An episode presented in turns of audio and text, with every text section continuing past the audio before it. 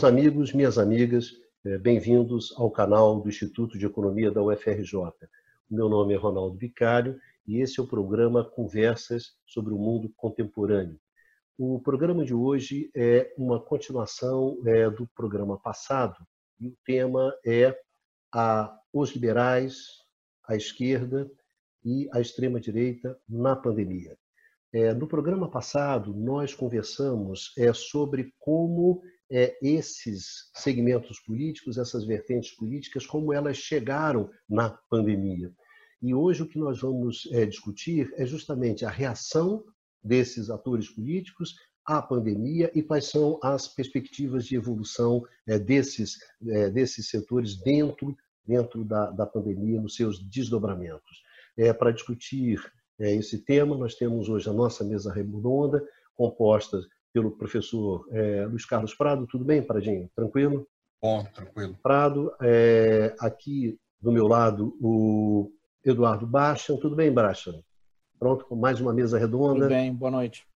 É, bom, estamos aqui o Numa na sua tradicional posição na ponta direita. Tudo bem, Numa? Tranquilo? Bem-vindo. E, por último, aqui na ponta esquerda, hoje jogando do nosso time, o nosso amigo Dudu Eduardo Costa Pinto. Tudo, mundo, tudo bem, Dudu? Tudo bom, boa noite, pessoal. Bom, senhores, é, antes de abrir a mesa redonda, é, na última sexta-feira, é, dia 5 é, de maio, de madrugada, faleceu. De junho. Professor, de junho, obrigado, Nath. Agora de junho, faleceu é, o nosso professor é, emérito do Instituto de Economia, professor Carlos Lessa, uma figura muito importante para nós do Instituto, uma figura emblemática, e eu pediria que o professor, o nosso decano, o professor Luiz Carlos Prado, falasse um pouco sobre o Lessa antes da gente começar a nossa discussão. Por favor, Prado.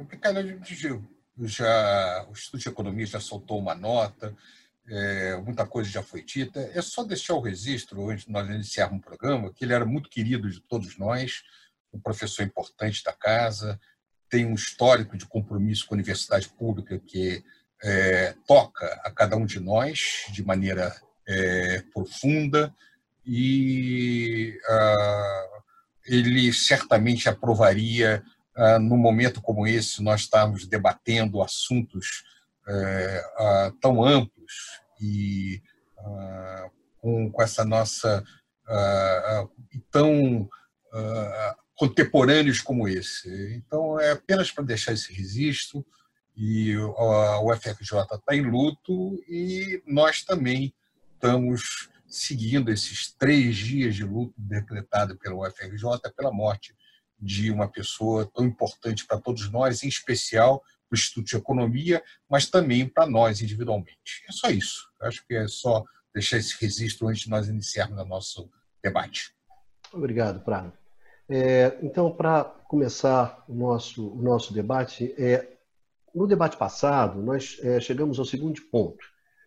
É, se nós olhássemos dezembro de 2019, o que, que a gente tinha?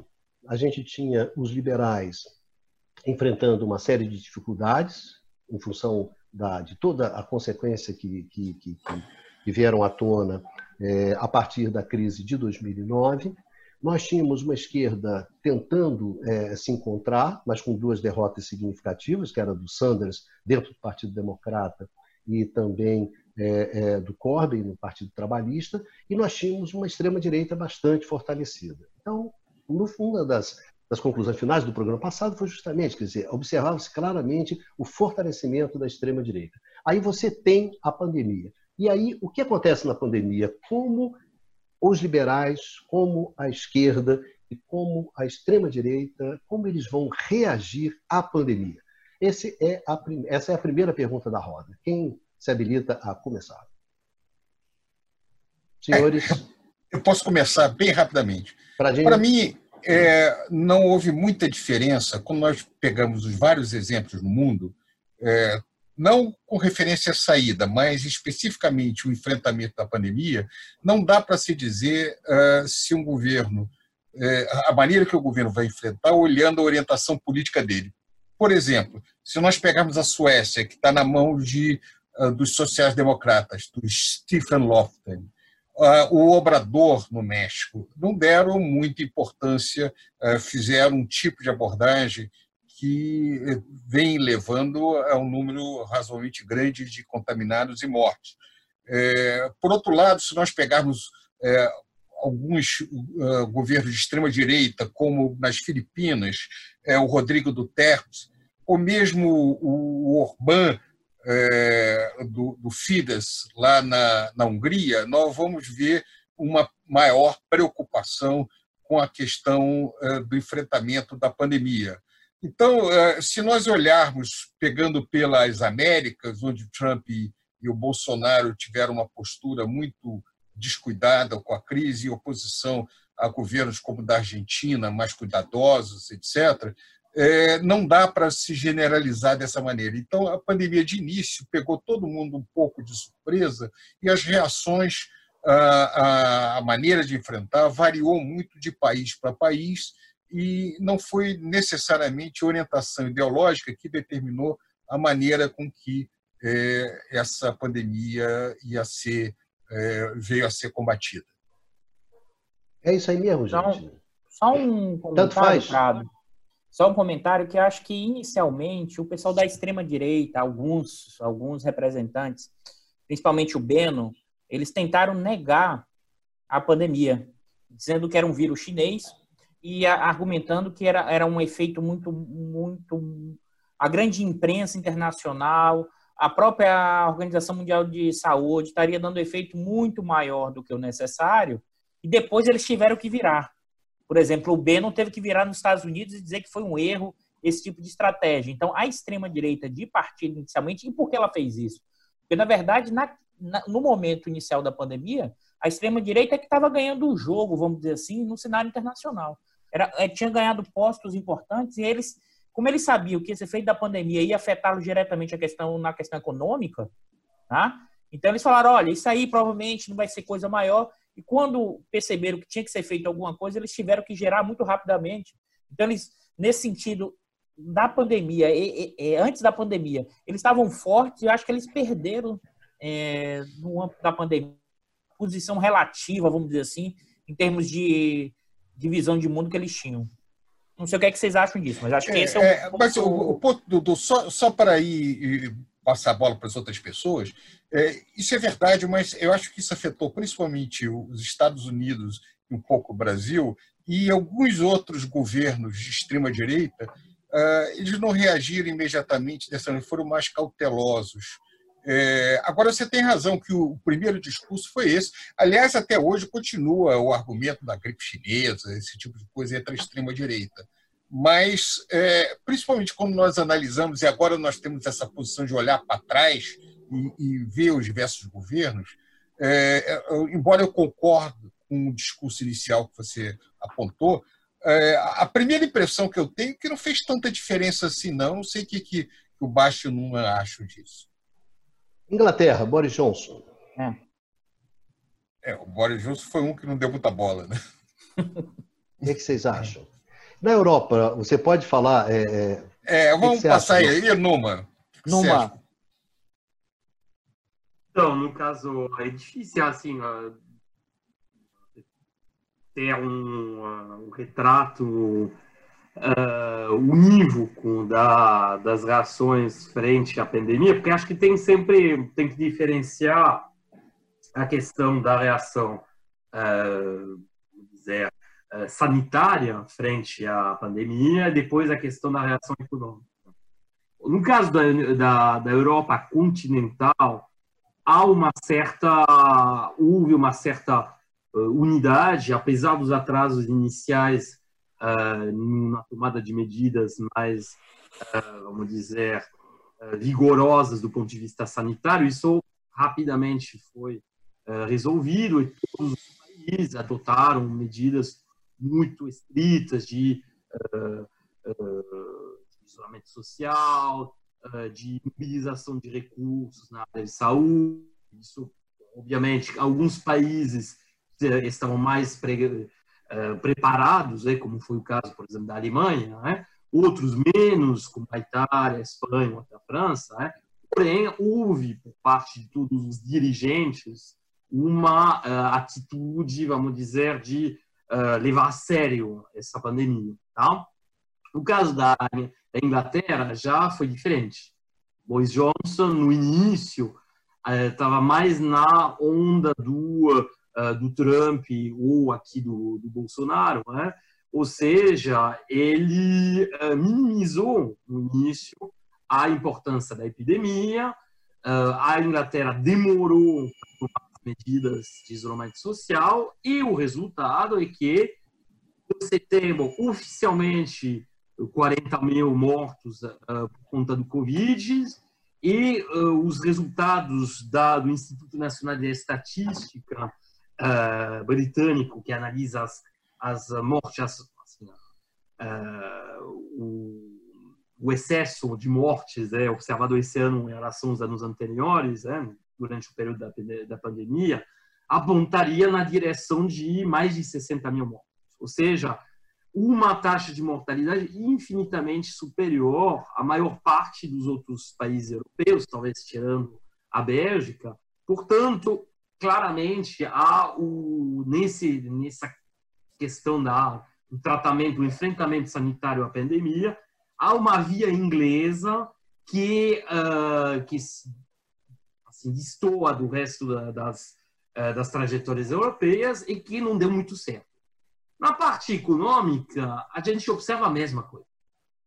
A maior parte, para não dizer a totalidade dos países da Europa continental, tomaram medidas rigorosas, ou que já existiam no arsenal uh, legislativo uh, do, do, país, ou que foram uh, criadas pelas circunstâncias do, do Covid, para enfrentar as consequências sociais da pandemia.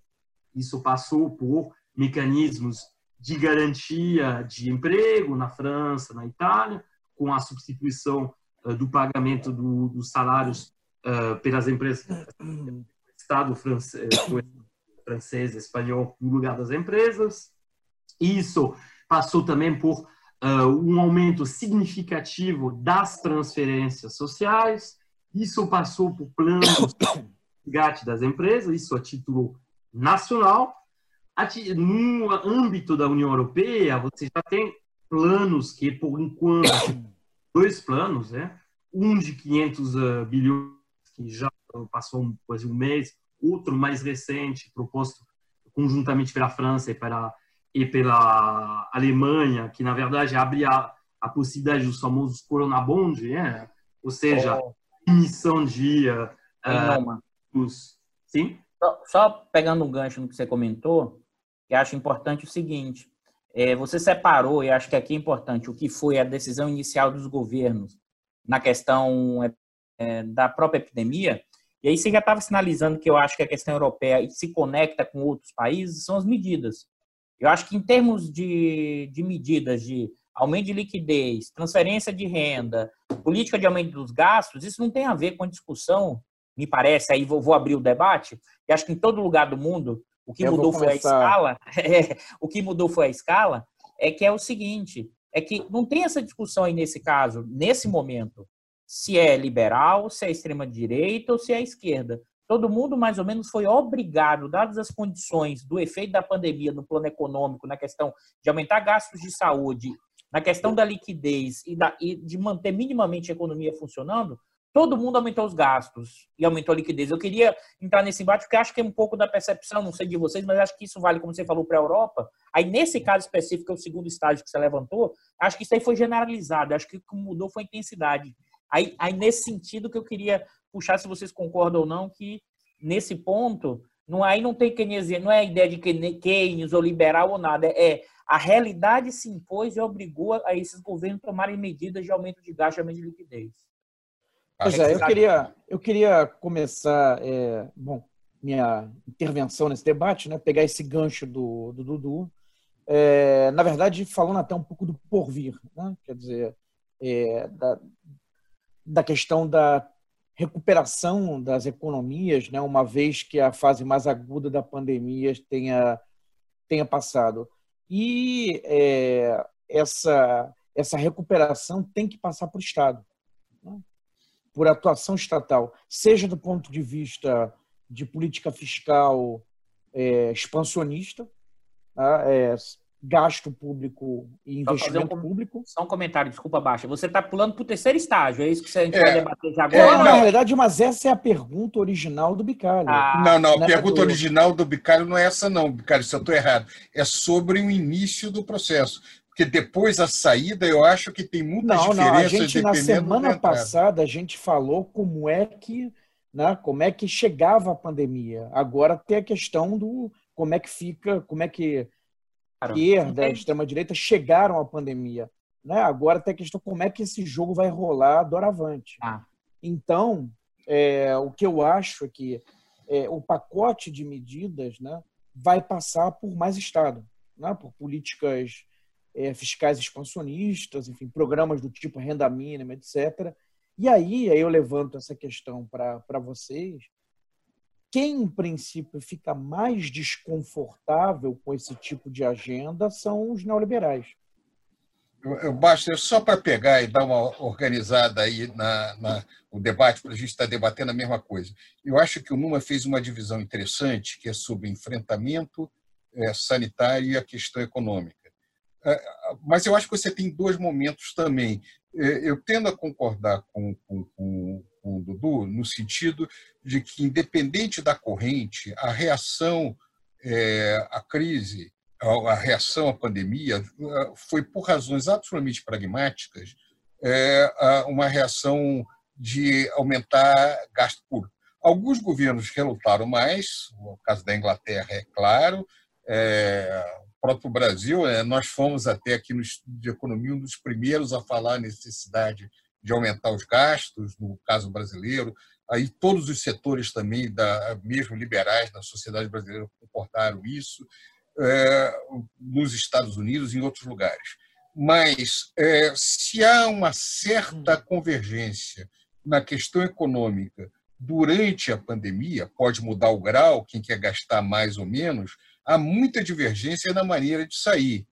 Então, ah, eu, por isso eu acho que ah, eu pelo menos entendi assim, e aí o Bicalho é que tem que esclarecer melhor a natureza da pergunta. Se a pergunta dele foi se faz diferença durante nesse processo inicial da pandemia a, a corrente uh, econômica ou ideológica dos governos para a resposta à crise, uh, eu olhando rapidamente eu não consegui verificar tanta diferença assim. Agora, a meu juízo, faz muita diferença na política de saída da crise, que é uma outra discussão. Mas, por exemplo, nesse, nesse primeiro. Quer dizer, na verdade, nesse primeiro momento, o que a gente está colocando, eu diria o seguinte: primeiro, é, o que, que você observa? A questão do confinamento. E para que você mantenha as pessoas em casa, você tem não só que são aqueles gastos relativos a todo o sistema de saúde, ponto, como são aqueles gastos em termos de renda de trabalhador, etc., uma série de medidas para tentar viabilizar esse confinamento também, tá certo? Então, esse, pegando essas duas questões. Então, tem, digamos assim, os gastos da pandemia. Seriam os gastos da pandemia, tá certo? Nesse Porque exato primeiro momento. Então, vocês estão vocês estão, assim, quer dizer, nesse primeiro momento, falando assim, em termos econômicos, dos gastos da pandemia, não consegue se separar muito muito simplesmente pelo, pelo, pela, pela clivagem ideológica, política ideológica. Ah, a extrema-direita favorável ao confinamento é contra. Por exemplo, perguntando ao, ao Numa, né? a, a Frente Nacional é, ela é favorável ao confinamento na França. Não é isso? Não, não é contra. Né? Muito pelo contrário, critica o Macron pela, pela fraqueza do Macron de não ter endurecido, etc, etc, etc. E também, é, é, agora, por exemplo, a, aqui no Brasil, a extrema-direita é contra o confinamento e vocês sabem também contra o gasto, não é isso? Na pandemia. Então, uma situação diferente. O, o, Trump foi contra o confinamento, mas não foi contra o gasto na pandemia, quer dizer. Então, a, a quer dizer, como a é que é Suécia social-democrata apostou no tal da de se é, administrar uh, o número de infectados. É, é, e, o do, tal, e o Duterte nas Filipinas, extrema-direita, né, disse que tomaria medidas extremas contra para quem saísse à rua, quem saísse do confinamento, é, quem não a Inglaterra confinamento. De, de início Boris eh, Johnson também tentou a eh, aposta eh, de, de, que ele de alguma maneira conseguiria administrar o número de infectados, etc. E depois veio aquele famoso estudo Cambridge, não foi?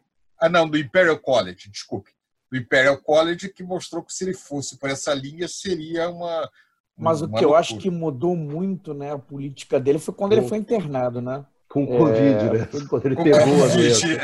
Então aí eu vou fazer a pergunta. É... Dá para dizer. Dudu, diz. Separando o estágio, que assim, você tem o estágio do que é a decisão do confinamento. O primeiro estágio, que é a questão sanitária. É. O segundo estágio, que é aí que o Numa já levantou, que é a questão europeia, que é quais foram as medidas econômicas de, de, de combate ao Covid. Aí, aí a pergunta que surge, depois a gente volta para a sua pergunta, Baixa, que sua pergunta é para a gente fechar o programa, inclusive, que é onde acho que vai ter mais divergência. Mas é, nesse momento, eu acho que nesse ponto é todo mundo foi mais Estado, independente da questão ideológica. O que mudou foi a intensidade. Se a pessoa era mais liberal, aí a intensidade. Intensidade e velocidade de velocidade. Reação. Acho que dá para a gente dizer isso no sentido mais generalizado. O que, é que vocês acham? Na Europa, Estados Unidos. E um pouco é, também do, do para onde é que ia o dinheiro também, né? Casa americana é tipo. O dinheiro vai para onde? O, o, doutor, velocidade não, volta esse chique. A Suécia, que é social-democrata, é, apostou é, na, na ideia de que de imunização de rebanho. Não, é... Prada, a velocidade não na parte imunológica, estou dizendo a velocidade Econômico. dos gastos. Econômico. Ah, sim, claro. Não, uma vez, gastar... Claro, aí eu acho que realmente você teve, teve uma. É, no momento em que os governos partiram para algum tipo de, de isolamento e, e, tirar as pessoas do trabalho, elas imediatamente responderam para isso. Eu acho que a intensidade foi mais importante e eu tendo a achar que você tem razão que alguns governos mais conservadores, e aí alguns governos até mais liberais também, eh, relutaram um pouquinho, ficaram preocupados com a questão da dívida pública, é. porque mas, mas, também da herança de 2008, né, da crise de 2008. Mas ainda tem uma outra controvérsia, Prato, que o Numa apontou para a gente, porque o caso francês, que é um governo mais liberal, mas também gastou muito. Observe que se você olhar, a, a, não dá nem para fazer a clivagem do liberal é verdade, é. gastos, é. porque como mostrou na questão europeia, a França, que é Macron, é verdade. Liberal, gastou eu acho que esse, esse é. um ponto importante que você está chamando a atenção, Dudu, e que foi ressaltado pelo Luiz Carlos no comecinho, é que é, não tem um padrão claro, né? Então não tem, a ideologia não, não conta tanto. É. Tem é, governo social-democrata. Pois é, é tem extrema-direita dando uma. Tem uma extrema-direita dando uma resposta vigorosa à crise, tem social-democracia, é, não é, tem social-democrata é, não vendo tanto problema, enfim, não tomando medidas mais restritivas. Então, não há um padrão claro né, é, é, nas respostas, do ponto de vista ideológico, né, de orientação ideológica dos governos durante nesse momento. E, nesse momento. É, é exato. Vai aí, separar aí, depois. E aí agora volta a pergunta para o Baixa, que ele levantou para a gente. E o depois? Claro. e na saída do confinamento, como é que vai ser as formas de recuperação econômica? Acho que esse é onde a gente pode ter mais divergência, que o Baixa... E aí eu ouvi o Numa, que o Numa tá, tá quieto aí agora. Numa, é, é verdade, a gente cortou o Numa, né? E tirou ele do jogo, né? E... É. Não, não mas ele... não, você. Não, mas você é mais Costa Pinto. Foi do é. Costa Pinto. Fui eu é, é e... o complô dos Eduardos. Eu não deixei a bola voltar para ele. Fala, Numa. Deixa, não deixa esse pessoal ficar falando. Numa deu um bocado de informação para a gente para a gente depois tocar a bola. Isso, Volta pro... isso, Dá mais isso. informação para a gente voltar a bola, Numa. Mas ele é generoso, né? Um cara generoso. É duro, né, É duro, Numa, é duro. começa a falar logo, senão o pessoal a sai vida, falando. A vida é, é, duro. Perdeu, perdeu, Numa. Passa, volta pra gente. Não, mas considerando. Olha só, mas olha só, o que vocês estão colocando é o seguinte: olha só. É, isso significa o quê? Que as respostas é, elas foram muito mais representativas do que cada país é, do que cada sociedade é, do que simplesmente uma questão de quem é que estava no poder naquele momento. Ou seja, uma, uma coisa simples, quer dizer, tirando assim é, as, as situações é, fora, de, de, fora da curva, quer dizer, o, o vírus acabou ele impondo a agenda dele? Vocês acham isso? O, o vírus impôs sua agenda. A não ser exceções bizarras que você sempre tem, no, no, geralzão ali, ele acabou. Foi a pandemia que determinou essa É, tem confinamento, é. tem que botar Ricardo, o dinheiro, eu, tem que gastar. Você está dizendo que o vírus se impôs ao Keynes, ao, ao Hayek, ao Marx? É isso a pergunta direta que você está fazendo? É, como eu não sou economista, eu posso falar isso tranquilamente. O engenheiro. Só observando que o Numa não conseguiu falar ainda, tá? Mas vocês acham isso, que o, o vírus impôs a agenda dele? Fala, Muito mais do que a agenda de cada um? Numa, numa. É difícil dizer, acho que eu vou passar a palavra para o Eduardo. É que... Eu começo e passo a bola para você, Numa. Isso. É, eu, eu acho, o que é que eu acho que aconteceu? Eu acho que pensando nesse, nesse segundo estágio, que é o segundo estágio, é, os governantes tomaram uma mínima noção de que o vírus era concreto, que era preciso de um certo confinamento e, e que necessariamente, como a economia paralisa, você tinha que sustentar minimamente a economia para não ter um catome total. Então, necessariamente, isso significou mais liquidez, se você pensar que é a resposta mais ou menos do que aconteceu na crise de 2008, mas não só, e você teve que garantir renda, empréstimo e trabalho. Então, ou seja, impôs um gasto público e uma intervenção estatal que não tem a ver com questão ideológica nesse momento. Ou seja, tem a ver com que o vírus impôs a, a, o quanto os governos de plantão, para não ficar com. Você mesmo falou em vários momentos lá atrás, com o custo político da crise. Então todo mundo ficou. Fala. Só para ser mais preciso, a dinâmica da pandemia determinou, porque parece que o vírus aí é o sujeito, quer dizer, só para eu acho que precisar melhor que a dinâmica da pandemia, em última instância, acabou é, superando é, qualquer idiosincrasia ideológica. A realidade e, se punha. a realidade maneira. se impôs. Agora, aí é o ponto, e aí eu posso passar a vocês. Na minha visão, é apenas no momento enquanto ainda você tem a, a, a necessidade do confinamento. No estágio agora, mês da abertura, mesmo antes de qualquer vacina, eu acho que, e já começou, e aí eu não sei o que é que eu não acho vocês, mas assim, eu acho que já começou até antes dessa fase 3, vamos dizer assim, né?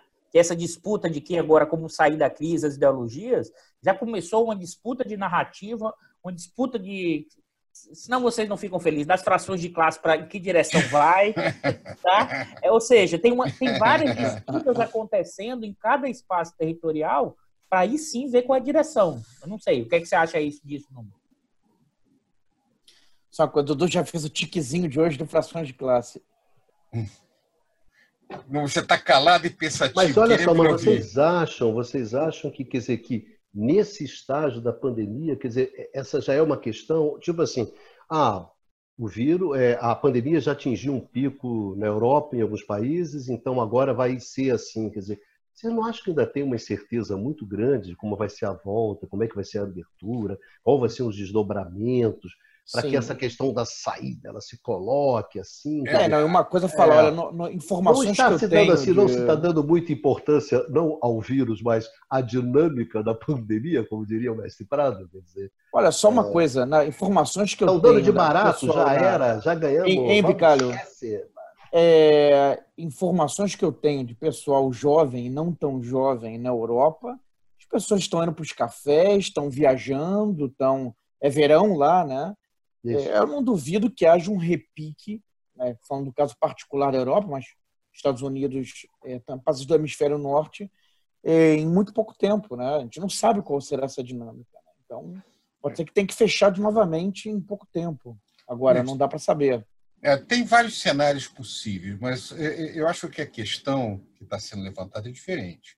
Independente do cenário, é, os governos têm que se planejar para a retomada é, para a saída. Então, o, o que está agora na mesa é quais são as estratégias que vão ser usadas para é, a planejar a saída da pandemia.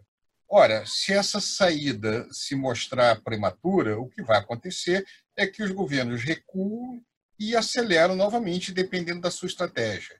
Então, claramente, alguns setores estão preocupados com o crescimento da dívida pública no sentido de que é, vai ter um novo ciclo de aumento do endividamento público que de alguma maneira teria que ser pago adiante, que isso pode afetar, ah, o, dependendo da, da, da, visão de mundo que se tem, é, a retomada dos investimentos hum. pode ter um efeito crowd-out sobre os investimentos privados e assim por diante.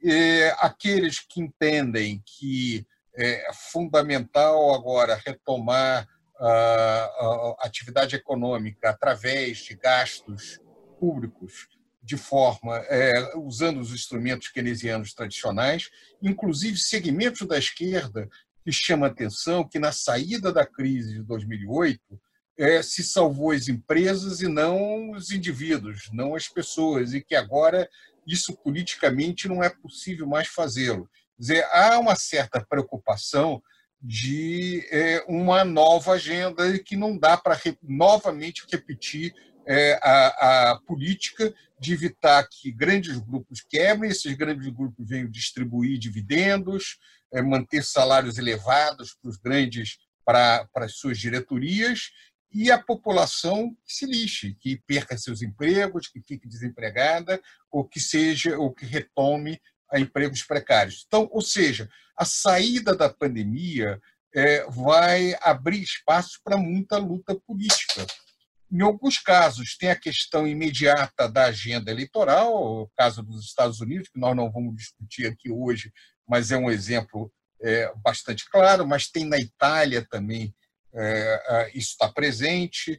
É, a, o, no caso da Hungria, Orbán está aproveitando isso para ter uma espécie é, de, de, uma legislação muito parecida da que teve na Alemanha, uma, uma, uma, uma lei que autoriza o que dá para o, o que teve na Alemanha durante é, a extensão do, do, do, governo nacional socialista, da extensão do nazismo, ou seja, é, o Orbán passa a ter direito a fazer leis sem passar pelo Congresso.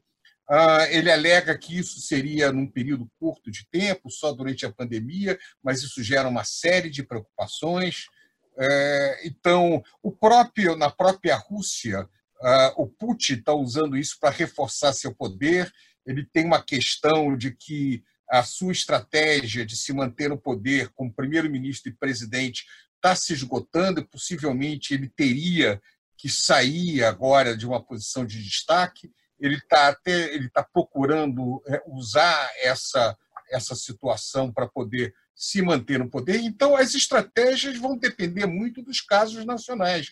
Enquanto nos Estados Unidos, que não é nosso objeto hoje, mas no caso, certamente, Trump está preocupado com a sua eleição em função dos efeitos da, da, econômicos, que é o nosso objeto, os efeitos econômicos da pandemia. Então, é, cada agenda nacional é impactada diferente pela dinâmica é, da pandemia, pela maneira com que ela afeta e pela percepção que a sociedade tem como o governo está agindo perante, é, perante isso daí. Pelo menos esse é o entendimento que eu tenho baseado nas informações que eu consegui obter até agora. É, mas nesse desdobramento, né, no desdobramento da crise, quer dizer, de uma crise que você espera que, que uma crise sanitária gere uma crise econômica eh, significativa, pesada. E na hora, na hora de discutir, então, como sai da crise, aí você, digamos assim, como se você pudesse recompor as três propostas, né? Quer dizer, quais são as propostas que os liberais têm o que é. Eu não vejo qual, qual, a proposta da esquerda nesse exato momento, né? Qual é a proposta da esquerda? O que, que a esquerda está colocando? O que, tá, que a então extrema-direita está propondo em, em, em termos do, do, Só uma coisa, do, do desdobramentos, né? Um pouco do. Não, se o Numa quiser falar, ele fala, né, Baixa? Não tem problema. Então, ele sumiu do jogo. É, ele sumiu do jogo. Hoje ele está meio chinelinho, jogando lá na ponta direita, escondidinho, né? mas aí não adianta. Né? Mas é, é, em termos desses desdobramentos, né? É que, o que, que vai, o que, que acontece de agora em diante? Quer dizer, quando você coloca essa, essa perspectiva de futuro, né? quando se olha o futuro, quer dizer, o que, que, o que, que pode acontecer? Em termos, os liberais estavam ensaiam uma tudo bem, uma, uma mas aí não é, não é, muito diferente do que já vinha acontecendo antes, né? O, o que, que a, a, a, pandemia, quer dizer, a, a pandemia ajuda quem? Não ajuda ninguém? Os três saem ruim? Não tem? Ou, na verdade, a pandemia demonstra que nenhum dos três tem proposta de coisa alguma para colocar na, na, na, mesa? e você abre um buraco? Quer dizer, como é que é isso? Ou, digamos assim, os liberais não estão entendendo nada, a esquerda não está entendendo nada, a extrema-direita, ou seja, a dinâmica da pandemia está sendo maior do que eles. Porque, em termos concretos, né, não sei, de pequenas coisas, mas uma coisa mais vigorosa de discussão de, de propostas, bom, como é que sai da crise? Não, Bicalho, tá. eu, eu, eu, eu acho que está tá na mesa, sim, as diversas propostas. Você acha? Eu acho que está sim. Você tem, é, pelos muitos artigos de opinião, é, um, um grupo social-democrata defendendo uma agenda que passa pela uh, se mexer na redistribuição. Eu tenho dúvida, Prado. Eu tenho dúvida, Prado, o quanto isso é, são acadêmicos debatendo, ou quanto são estruturas políticas de representação dessa esquerda dentro da, do, vamos dizer assim, da lógica eleitoral partidária. Eu acho que, não sei, eu, eu, eu tendo a desconfiar que, na verdade, a gente ainda a, a gente está vivendo um momento, mesmo com essas três linhas, de uma profunda distopia e cada uma dessas visões estão tentando ainda construir uma saída. Não sei. É, por exemplo, acho que os liberais, o, o blog do FMI começou a botar, não, precisamos olhar com mais cuidado, ou seja, eles ainda estão vendo como sair. Eu acho que a esquerda, ela fala da discussão de uma intervenção, mas na hora H acaba migrando para a política econômica, vamos dizer assim, neoliberal, na hora H é o problema do ajuste fica sendo central. Você vê, isso vale do Brasil à Rússia. Até o, o, o Numa comentou isso no último programa sobre discussão russa. Eu acho que começa a florar questões, mas acho que não tem nada consolidado. Assim, a minha visão, por enquanto, é que assim, é, começa a brotar coisa e tá dizendo assim, ó, o que está aí vai dar M, a gente tem que fazer coisas diferentes, mas eu acho que tanto a esquerda como os liberais, como a extrema-direita, que antes tinham um argumento, e como essa materialidade representa poder, eu acho que está todo mundo antecipando, inclusive, essa disputa. Sabe por quê? Porque a ideologia não é ideologia por si só, ela representa interesses específicos em determinados segmentos. E as pessoas já estão com medo de perder isso, já estão tentando antecipar. Só que acho que elas não têm trajetórias claras nenhuma, assim. Eu acho que a gente. Eu posso estar exagerando, eu posso estar um momento sendo muito pessimista, mas eu não acho que tem trajetórias claras ainda não. Eu acho que está reconstruindo, embolando, você tentando ir para um lado, para o outro, extrema-direita que estava forte agora embolou, não sei. Eu queria jogar para vocês, mas eu acho que acho que é mais artigos de opiniões para de acadêmicos específicos do que o quanto a capilar disso está nos partidos, nos programas de governo. Na hora H, na hora H, volta-se a discussão do ajuste fiscal e de não avanço. Eu não sei o que, é que vocês acham disso. Ô, ô, mas... ô, Dudu, eu acho que você, embora você tenha um ponto, quem está saindo na frente disso são basicamente acadêmicos, eu acho que isso não está é, perdido no espaço, não. Essa discussão está dentro dos partidos é, de esquerda, só que essa é uma posição que vem sendo derrotada já há algum tempo. Tá? É, então, o que se está discutindo, é, isso está sendo exposto porque essa posição vai ser reforçada nas disputas internas dentro dos partidos de, é, é, de esquerda. Em alguns casos recentes, como o caso da Inglaterra, que perdeu as eleições, essa posição chegou ao poder no partido, mas não conseguiu se impor no eleitorado. De alguma maneira, no caso americano, surgiu uma visão mais social-democrata,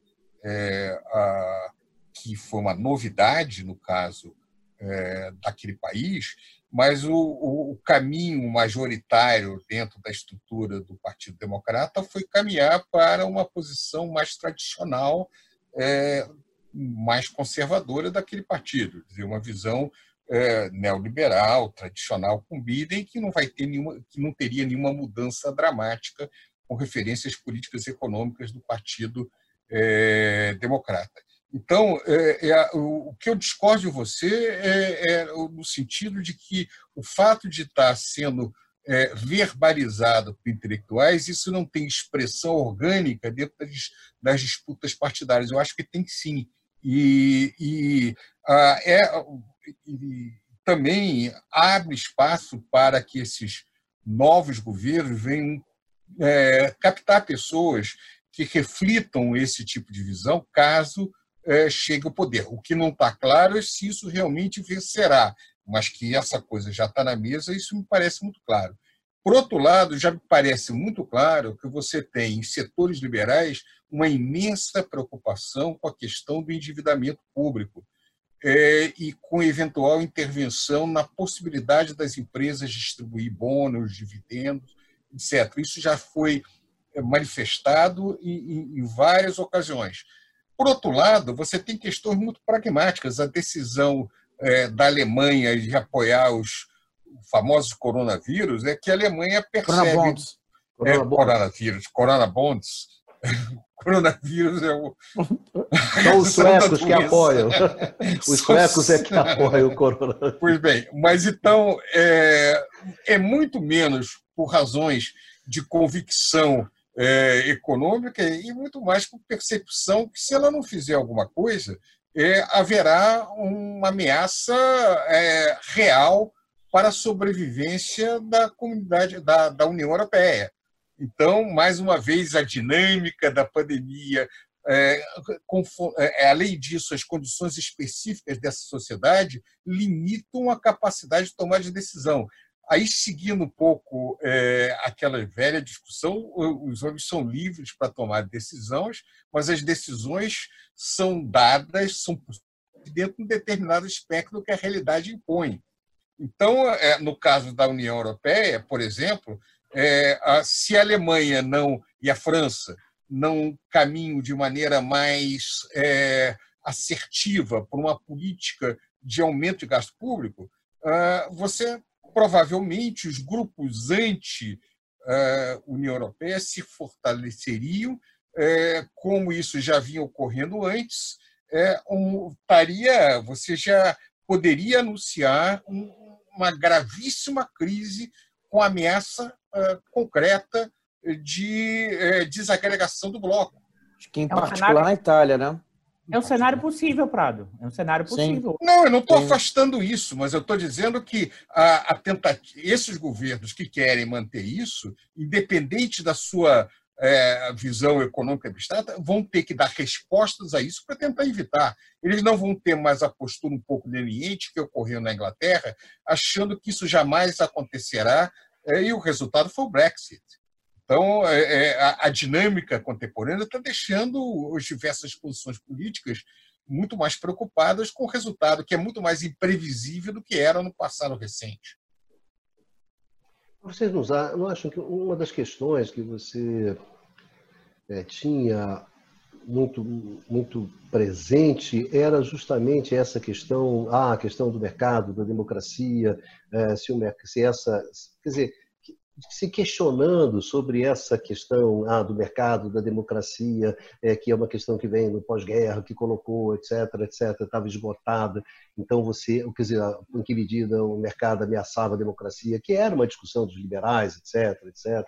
Aí, por outro lado, as dificuldades da esquerda, de uma esquerda que pede a sua base histórica, que a base de produção está mudando, etc., que ainda tem que lidar com uma, ah, como é que encaixa a pauta é, identitária, etc. Ou seja, eu estou perguntando o seguinte, quer dizer, essas pautas que já estavam presentes antes, parece que a extrema-direita era quem via resolvendo a sua pauta da melhor maneira possível, embora você não tinha é, um teste efetivo né, da questão de ser governo, como é que se responde economicamente, etc., etc., e você começou a ter, acabou de começar a ter agora, Quer dizer, o que, que a pandemia muda essas agendas? Né? O que, que a pandemia mudou a agenda liberal? Já eu tenho que me preocupar mais com o mercado.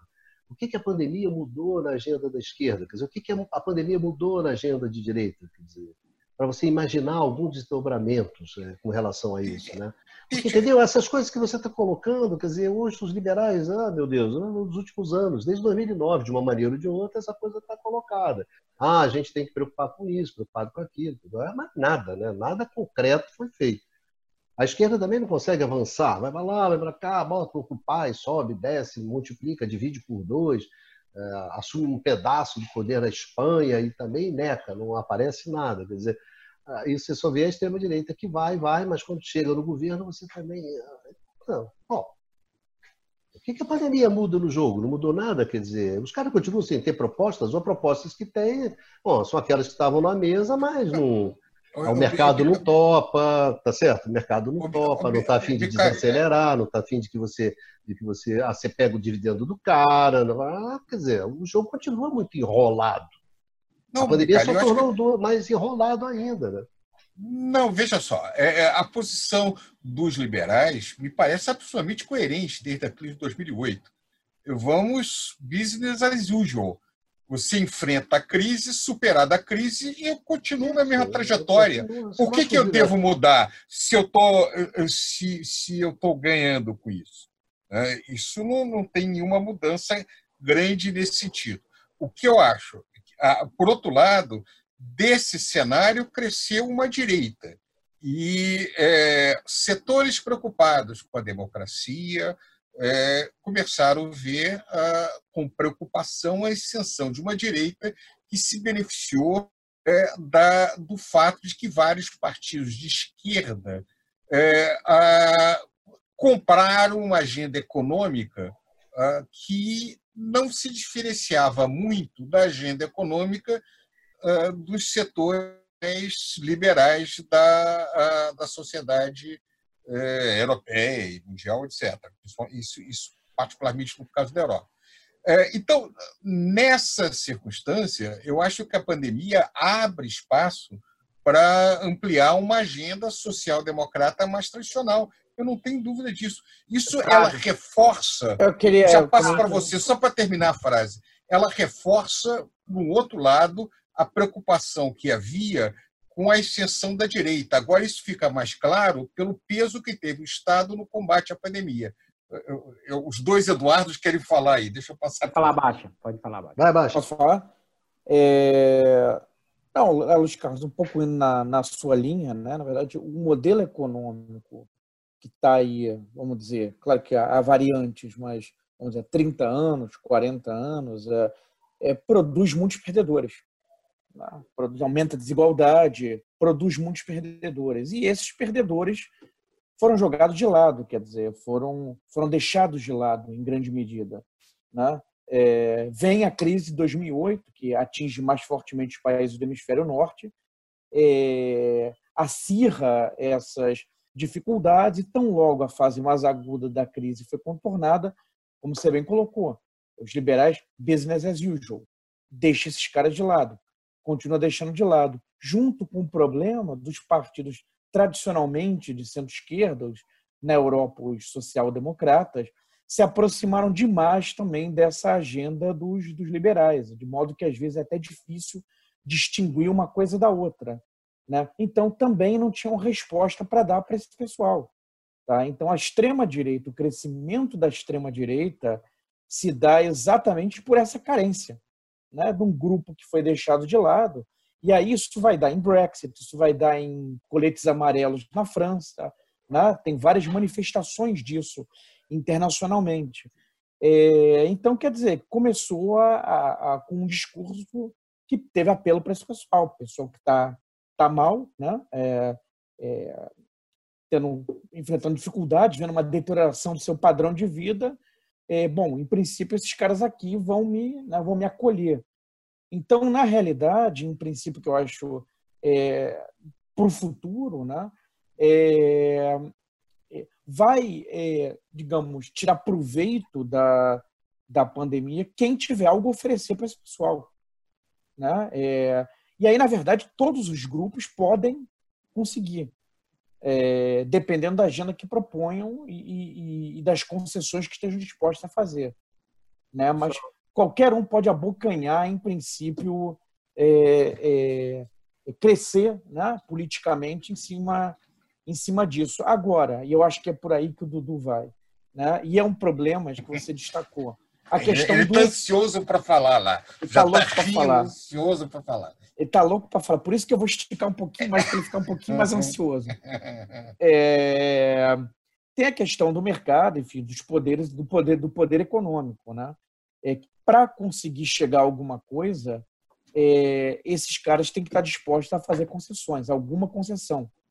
Né? É, de outra maneira, é, essa coisa pode ter uma panela de pressão que pode, é, não vou dizer explodir, até porque, enfim, não saberia explicar, não saberia é, colocar de maneira mais clara o que seria explodir, mas essa situação vai se tornar mais tensa. Né? Agora, chegar, por exemplo, como você falou, Luiz Carlos, a, a uma solução social-democrata, Isso tem que passar por alguma forma de pactuação. E a questão é, por que, que o pessoal, agora, uma homenagem do, do andar de cima, estaria disposto a fazer concessões? Né? Essa, essa é uma questão é, chave aí nesse processo. Obrigado pelo gancho, Baixa. Você, você passou a bola redondinha para mim, né? Boa, obrigado, Baixa. E por que esse andar de cima vai fazer concessões? E aí, lembrando que ao longo do que é, a gente pode convencionar como um modo de produção capitalista, ou se a gente pega, dependendo do historiador, século XV, ou XVI, ou XVII, ou XVIII, a gente só teve um momento histórico curto, se você pensar, em que foi possível configurar o que a gente chega mais próximo da social-democracia, que é 45, 70. Se a gente pensar, é, é 30 anos, um pouquinho mais, um pouquinho menos, em que foi possível, vamos dizer assim, controlar o ímpeto desse capitalismo.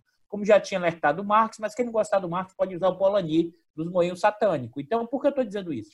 Porque o andar de cima só fechou o acordo e o pacto quando, primeiro, quando você teve duas guerras mundiais, destruição total. Outro elemento, junto com essa guerra, teve o nazismo e o fascismo, que inclusive foi um controle desses segmentos do próprio capital. E o outro perigo enorme que é a Revolução Comunista de 17 e depois a União Soviética, ou seja, um mundo bipolar. Eu, por isso que a minha questão é mais, é mais, histórica nesse embate, porque aí, novamente, eu não acho que o, o andar de cima cria pacto por um possível efeito de caos social que ele vai ainda lá na frente chegar.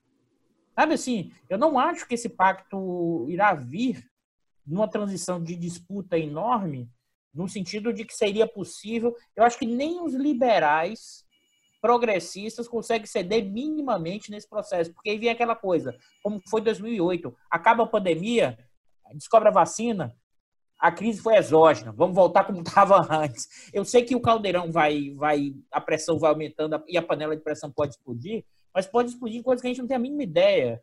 Guerras, fechamentos, disputas, mas eu não acho que, claro que politicamente ganha espaço, porque as pessoas estão atrás de saídas, assim. Mas eu acho que nesse momento é, a saída social-democrata Prado é ultra-revolucionária dado nosso contexto histórico. O andar de cima não topa um milímetro nada próximo da social-democracia. Por isso que mesmo que os acadêmicos façam, mesmo que parte dos partidos de esquerda ganhe espaço, na hora H nem o estábulo do seu próprio partido segue. Ou seja, tudo é aprisionado e essa discussão vai voltar muito forte.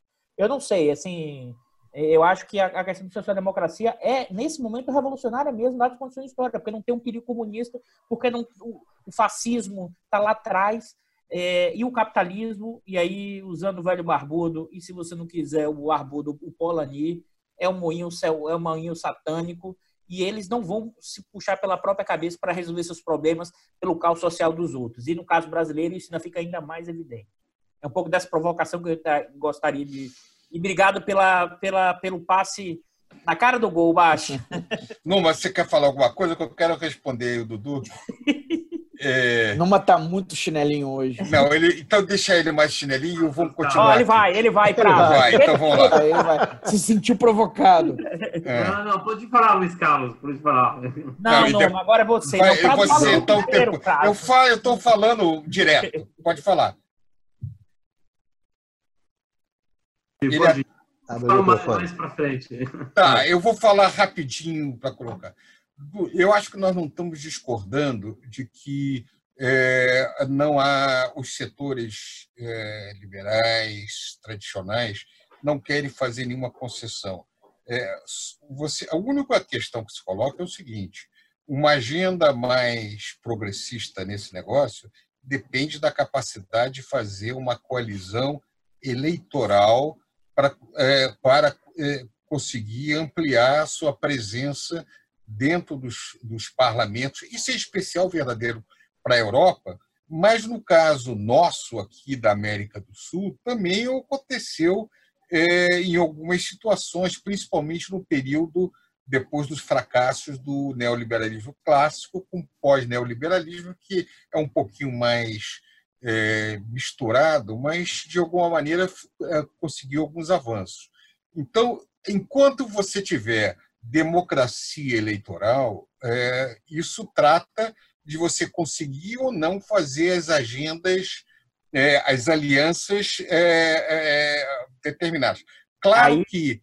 Aí tem uma diferença, Prado. Só, claro que, claro que a estabilidade dos regimes depende da dinâmica da economia, que, como mostrou o caso Mitterrand lá atrás, pode ser que até que um governo que tenha a intenção de fazer uma agenda mais progressista não consiga fazê-lo pelas condições de estabilidade internacional, fuga de capital Mas... e uma série de outras coisas.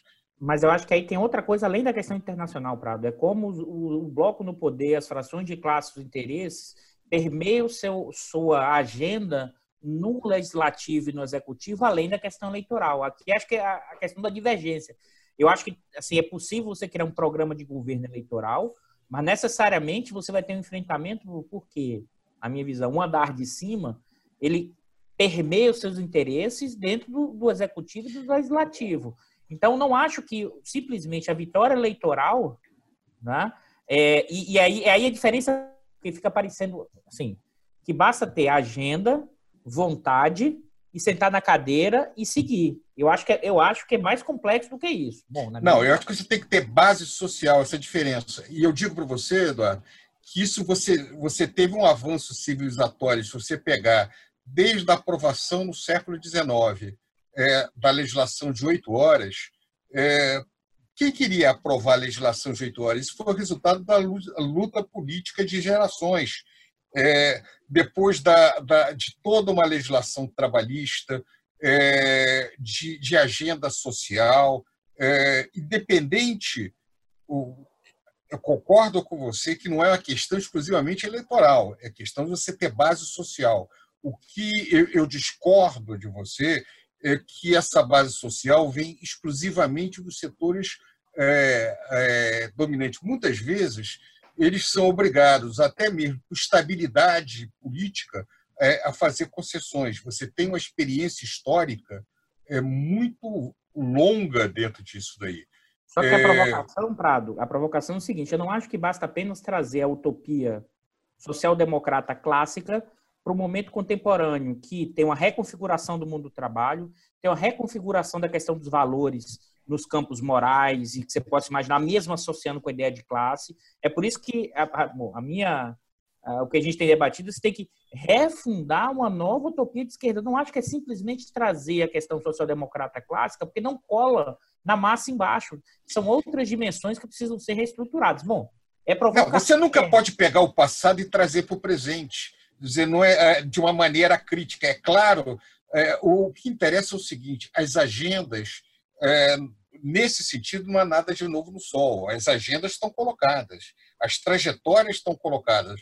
Ou você quer uma sociedade é, com capitalismo controlado por, é, pelo Estado e um capitalismo, portanto, é, não domado, que o capitalismo nunca, nunca ele consegue ser domado, mas pelo menos restringido, é, ou fica uma agenda que, como você mesmo colocou na experiência histórica, é, ela leva à instabilidade crescente, é, eu compartilho perfeitamente a visão do mundo de Polanyi. Se você não, de alguma maneira, é, atuar no sentido de controlar as forças de, de desagregação do capitalismo, leva a crises. Leva a crises políticas, leva a crises sistêmicas e leva a guerras, como aconteceu na Primeira e Segunda Guerra Mundial. É, a única questão é que eu não consigo ver nenhuma boa razão é, por que, que você não pode ter uma mudança ou, ou, mudanças antes de ter uma tragédia na dimensão daquela que teve no passado. O que não quer dizer que não possa ter. Tá? O que eu estou dizendo é que o futuro não está determinado. Ah, aí eu não vou, aí eu não vou. Você me deu o gancho, Prado, porque você é um homem racional o tempo inteiro, Prado. Nós vivemos tempos históricos não racionais, Prado. Passar para o Numa agora, finalmente, para ele falar, porque ele está pensativo é, aqui. É, mas eu acho que a gente estamos aqui encerrando o nosso tempo. Hoje, o Numa é, senão nós vamos falar o por Numa parece, É, o Numa parece aquela coisa da piada. Agora, Numa, fala, ó, o programa acabou, pronto. Tem esquetes né, humorísticos que eram é. exatamente isso. Fala, Zé, acabou o seu tempo, pronto. Hoje não adianta. O, Lula, o Lula né, desfilou, né? Não é bastante um chinelinho sem vergonha. Ah, mas Nossa. ele abriu o microfone agora para fechar os dois minutos para matar é, o programa. Pau, vai, não... não, eu acho que, olha só, é, é, é, esse programa eu acho que refletiu, é, na verdade, as dificuldades que você tem né, de pensar em termos de perspectivas né, é, nesse exato momento. Né?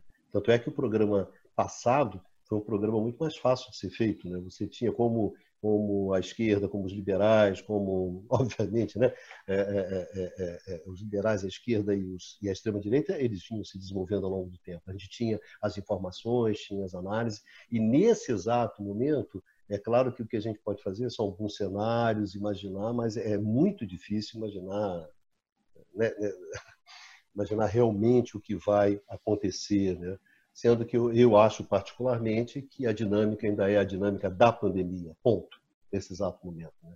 Segue sendo a dinâmica da pandemia. A gente pensa no que vai acontecer depois, etc., mas nesse exato momento o vírus se impõe para a dinâmica da pandemia se impõe nesse nesse exato momento. Né? E eu acho que exatamente as dificuldades que a esquerda, as dificuldades que a extrema-direita, as dificuldades que os liberais têm nesse exato momento, eu acho que você abre incertezas ainda maiores. Né? Porque, na verdade, eram incertezas que você já vinha antes. E eu acho que um pouco da crise americana ela reflete um pouco dessa essa falta de, de, de, de quer dizer, do espaço político ele não ser é, ocupado de uma forma que consiga estruturar os interesses, estruturar as diferenças, etc, etc. Você tem um momento muito desestruturante, muito fluido aí, cada um escolhe o termo que quiser, né? E eu só estou falando isso para dar um gancho, né? Porque semana que vem a gente vai discutir exatamente a crise americana, que eu acho que no, é um prolongamento dessa, dessas, dessa discussão, né, desses últimos dois programas. Então, a gente, esse é o nono programa, quer dizer, na semana que vem a gente chega ao décimo programa e justamente nesse décimo programa a gente vai justamente é, discutir a crise americana, que é aquilo que as pessoas estão discutindo, aquilo que está todo mundo preocupado com isso. Né? Então, acho que é, é, um programa que se chama Conversa sobre o Mundo Contemporâneo, né? tem que mais é que discutir a crise americana. Então, no próximo programa, exatamente é isso que nós vamos discutir. Então, para encerrar o programa, como a gente sempre faz, eu, eu gostaria de, de, de, de perguntar isso para vocês, né? exatamente. Né? A esquerda, os liberais, a extrema-direita, essas vertentes, né? quando você olha assim, o que, que vocês esperam a partir da pandemia? Né? Embora seja uma pergunta extremamente não é fácil, etc., mas de uma forma sintética, se vocês tivessem que definir, em termos de perspectiva, quais são as perspectivas da extrema-direita, é, dos liberais e da esquerda no pós-pandemia? Né? É uma pergunta, Buma, eu só de sacanagem eu vou começar com você essa pergunta, que é uma pergunta cretina, difícil, complicadíssima, e pedindo que você seja breve e sintético. Vingança, ficou quieto o tempo todo, agora você tem 40 segundos para falar sobre isso. É, acho que é difícil, é difícil responder essa pergunta, realmente. É ah, eu acho que vai depender muito, na verdade, da situação estrutural de cada país. É óbvio que a situação dos países europeus, da Europa continental, vai ser diferente da situação dos Estados Unidos, vai ser diferente da situação do, do Brasil, por exemplo, né? ou dos países da África subsaariana, enfim. Aí vai depender muito assim das características de cada de cada sociedade, como foi um pouco apontado antes, uma uh, governos centro-direita, mais liberais da Europa continental, têm tido uma atitude assim, uma intensidade uh, de uh, políticas sociais muito maior, governos assim, com o equivalente, por exemplo, nos Estados Unidos. Então é difícil difícil desenhar, acho que vai depender muito da, da característica de cada sociedade. Baixãozinho, perguntinha simples, passar para você. O pai da Joaninha, vai lá, Baixa, antes de tomar conta da Joaninha. Baixa tem que sair agora correndo, gente, para tomar conta de Joaninha. Isso, é. é... Ah, eu acho que. Bom, pergunta extremamente difícil. A, a esquerda, em particular, está na busca de uma identidade, né?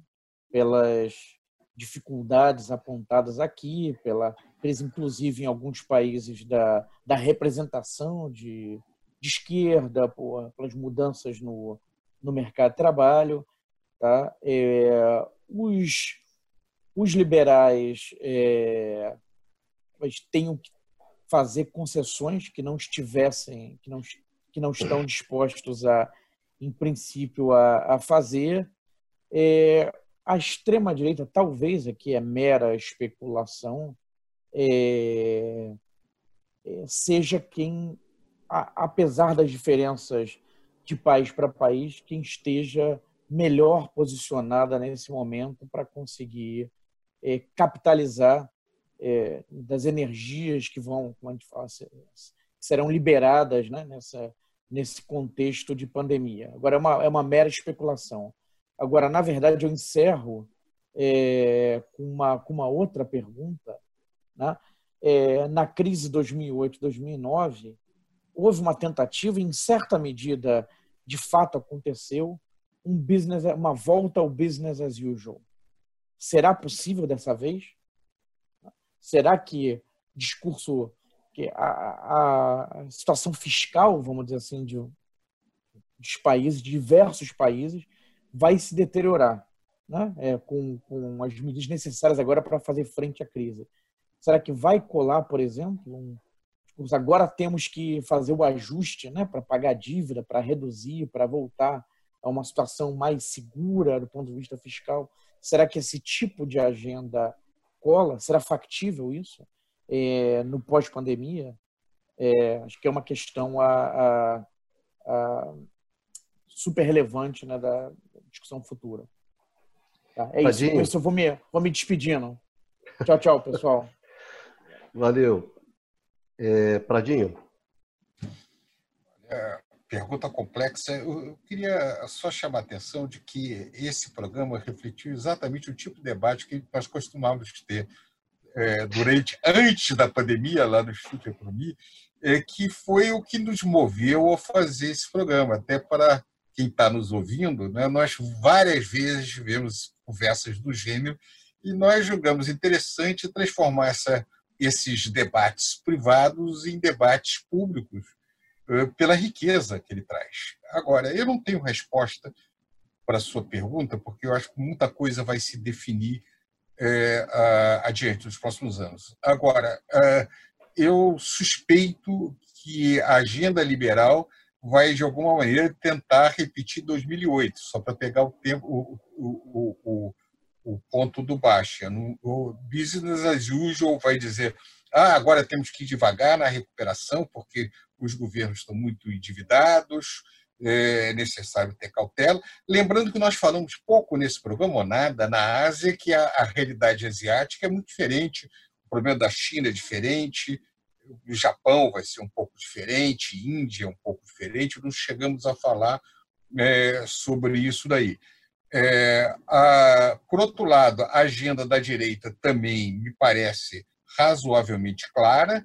É, a direita, de alguma maneira, quer usar é, esse fracasso é, dos setores liberais para mobilizar forças é, na direção é, de, de uma agenda nacionalista xenófoba, no caso da, da, da da Europa contra imigrantes, contra minorias, racista, no caso é, americano, claramente, é, é, contra avanços civilizatórios de direitos ah, dos direitos individuais, das agendas de identitárias, isso está claro.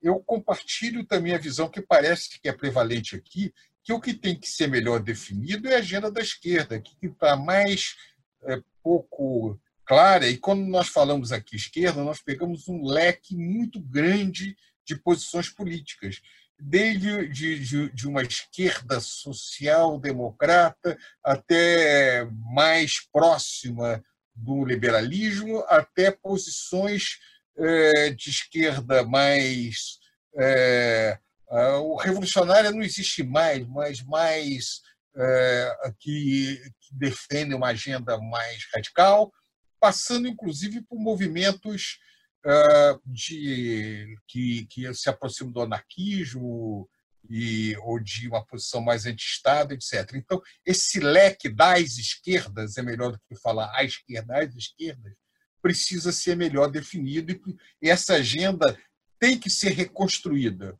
É, desde o fim do socialismo real, na década de 90, as esquerdas perderam a sua identidade. De alguma maneira, se coloca agora a necessidade de redefinir essa agenda em vista da crescente polarização do mundo contemporâneo. Dudu. É, vamos lá. Eu acho que, concordando muita coisa, mas com algum grau de divergência, eu não acho. Eu acho que, na verdade, você tem dois polos ainda tentando construir uma agenda. Eu acho que a extrema-direita já saiu na frente desse polo em relação à esquerda. Porque eu acho que a extrema-direita ainda tem uma visão. Eu sei que tem diferenças na questão europeia, mas ainda não tem claro que tipo e forma de intervenção estatal vai ser feita, que tipo de política econômica. Eles ainda estão encontrando um rumo. Por quê? Porque a depender do tipo e intensidade, você pode ser lembrado pela questão fascista e nazista lá dos anos 20 e 30. Então, a, a direita, a extrema-direita, ela ainda está também tentando encontrar os instrumentos de trajetórias, não só no campo dos valores, mas no campo da gestão da geração do excedente, o Numa até gostou dessa, que chamei de excedente em vez de mais-valia, né, Numa? É, na distribuição disso entre os atores e os segmentos na sociedade, tá? E, e isso vale também para o campo da esquerda, porque eu acho que o que acontece é o seguinte: os, o liberalismo, né, o neoliberalismo, era, era a lógica da gestão desse conflito distributivo, da geração da riqueza, que predominou no lado ocidental desde os anos 90 com distensões ou mudanças, como o Prado alertou, da América Latina, da América do Sul principalmente, para aquela discussão quanto ali era o grau de maior ou menor. Mas se você olhar no centro, a gestão neoliberal, da regulação, da questão da estrutura, da geração de riqueza, da distribuição de riqueza, isso foi permanente. É só a partir de 2008 que isso vai perdendo legitimidade. Mas não perde a legitimidade total. Então, esse pessoal vai tentar né, dizer que é mais humanizado, que é mais distribuição. É tão doido. É como se eles estivessem incorporando a lógica o seguinte: enquanto eles criticaram tanto, que é o chamado populismo, ou seja, transferência de renda para os mais pobres na escala maior. Talvez eles passem a ser populistas para se manter no poder, fazendo política de transferência de renda mais ampla e não universalizante. Observe a loucura que a gente está chegando. Eu acho que no campo da, da extrema-direita e da esquerda, eu acho que a extrema-direita andava um pouco na frente, mas a crise paralisou. Mas acho que a minha sensação é que tem construções, vamos dizer assim, é, tentativas de construções de, pro, de elementos de, de utopia e, ao mesmo tempo, de instrumentos econômicos, políticos ideológicos. Por quê? E aí, para ficar para a próxima semana que a gente vai discutir, porque tem a questão do efeito Coringa, que, que é um elemento para a gente pensar, além da questão racial nos Estados Unidos, mas esse o tempo inteiro essa inquietação de uma boa parte da população que critica todo o Estado, de econômico, político, ideológico e é, acadêmico. Bem, senhores, obrigado ao Dudu, obrigado ao Prado, obrigado ao Numa por ter participado dessa mesa redonda, ao também ao, ao Baixazinho, né, que teve que sair mais cedo, um pouquinho mais cedo, e gostaria de agradecer aos nossos amigos, às nossas amigas, né, que nos acompanham nesse, nesse programa, que nos acompanharam até aqui.